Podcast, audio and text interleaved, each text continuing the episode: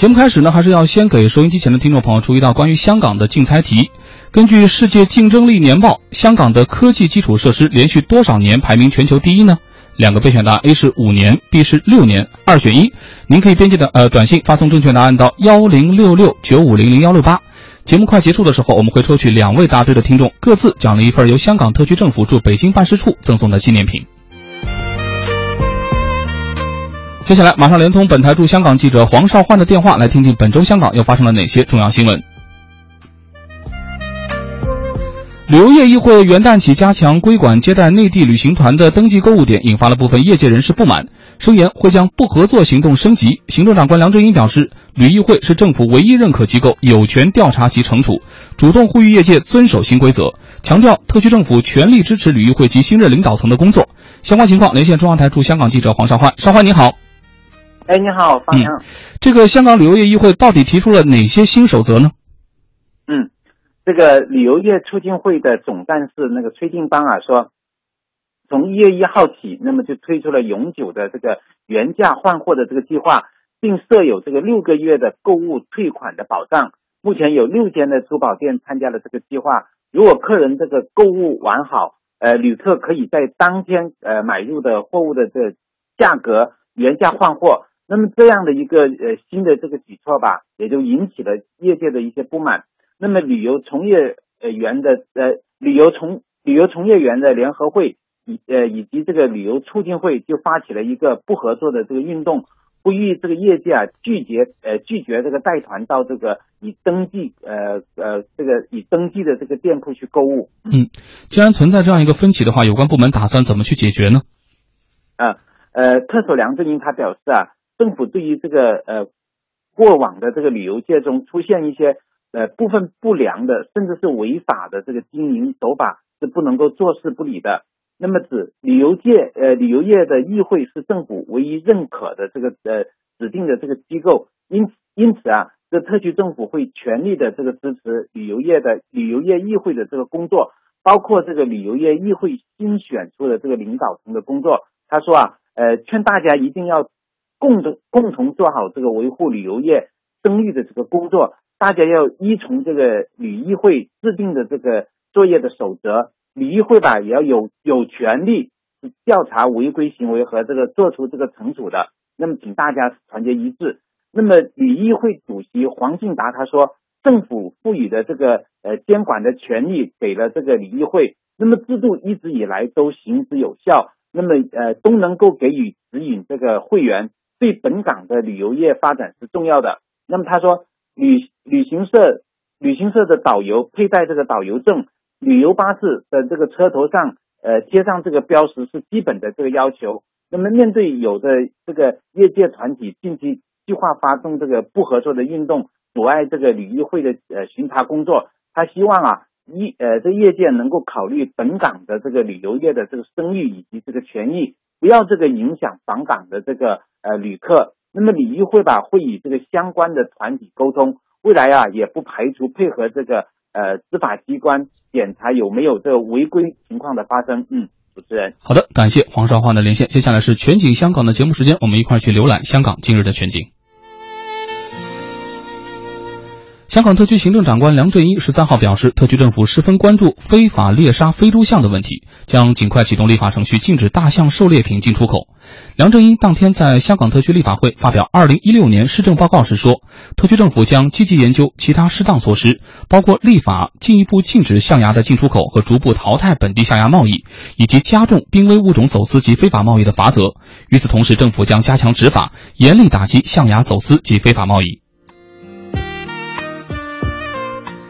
香港特区政府创科局将与科研及公私营机构共同研究建设智慧城市，包括在巴士站和商场等地方提供免费的 WiFi 服务，开放更多的公共数据，以便市场开发便利市民的流动应用城市以及发展智能家居。科创局呢也将制定智慧城市的数码架构和标准。根据世界竞争力年报，香港的科技基础设施连续五年排名全球第一。目前，免费的 WiFi Hong Kong 热点已经超过了一万七千个。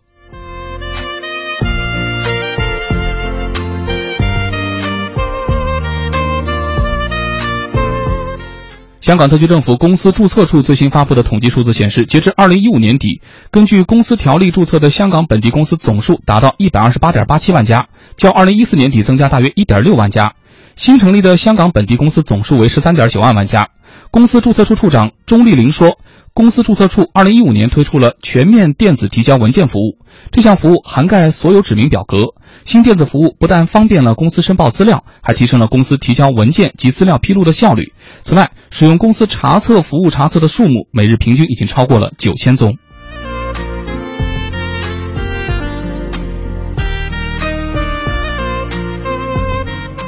全球知名授权商十一号云集香港会议展览中心，出席由香港贸易发展局主办的第十四届香港国际授权展及第五届亚洲授权业会议。本届展览汇聚超过三百四十家来自十五个国家及地区的参展商，参展商数目较上届上升了百分之八，规模也是历届之最。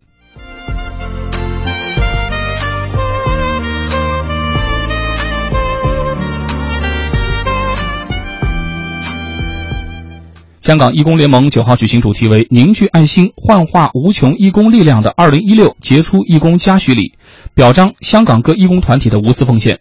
中央人民政府驻港联络办公室副主任林武、香港特区政府劳工及福利局局长张建宗、特区教育局局长吴克俭、特区民政事务局副局长徐晓辉等作为主礼嘉宾出席活动，与超过六百支义工队共同传递义工精神，分享一年来的成绩与喜悦。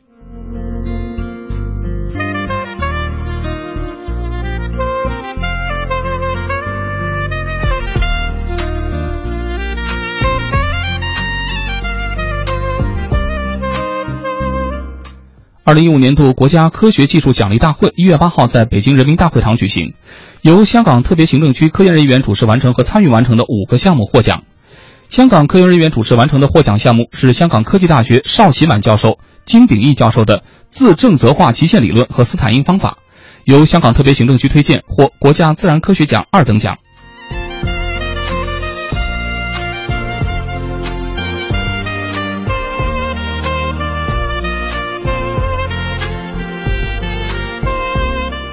香港海洋公园十一号晚间表示，园内最长寿的印度太平洋海豚 Jessie 于一月十号晚上十点半在海洋哺乳动物繁殖及研究中心逝世，终年四十四岁。据初步临床及解剖结果，杰西的死因是严重的肾功能衰竭及腹膜炎，但仍有待细胞组织的详细化验结果。另外，园方在同日上午也有一条七岁的娃娃鱼离世，他在二零一五年十二月起出现了食欲不振和贫血的症状，现在正在等候细胞组织的详细化验结果，才能够断定死因。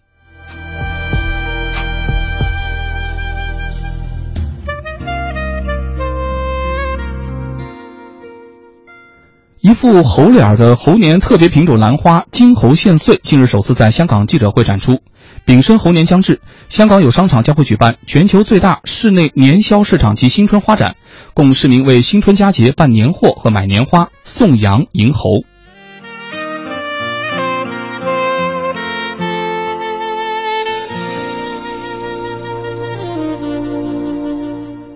香港邮政十二号举行猴年贺岁生肖特别邮票发行记者会，公布将于十六号发售一套以“岁次丙申猴年”为主题的特别邮票和相关集邮品，包括丝绸邮票、可以自定义添加照片的邮票等等。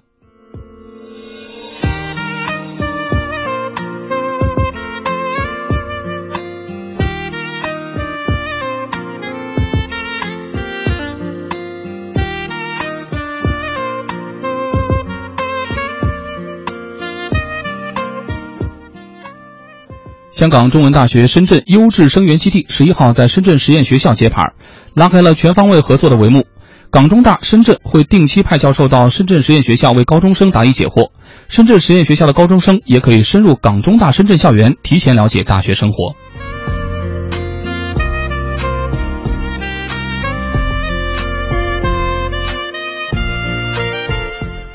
好了，节目的最后为您揭晓今天的节目竞猜题。根据《世界竞争力年报》，香港的科技基础设施连续多少年排名全球第一呢？两个备选答案，A 是五年，B 是六年。正确答案就是 A，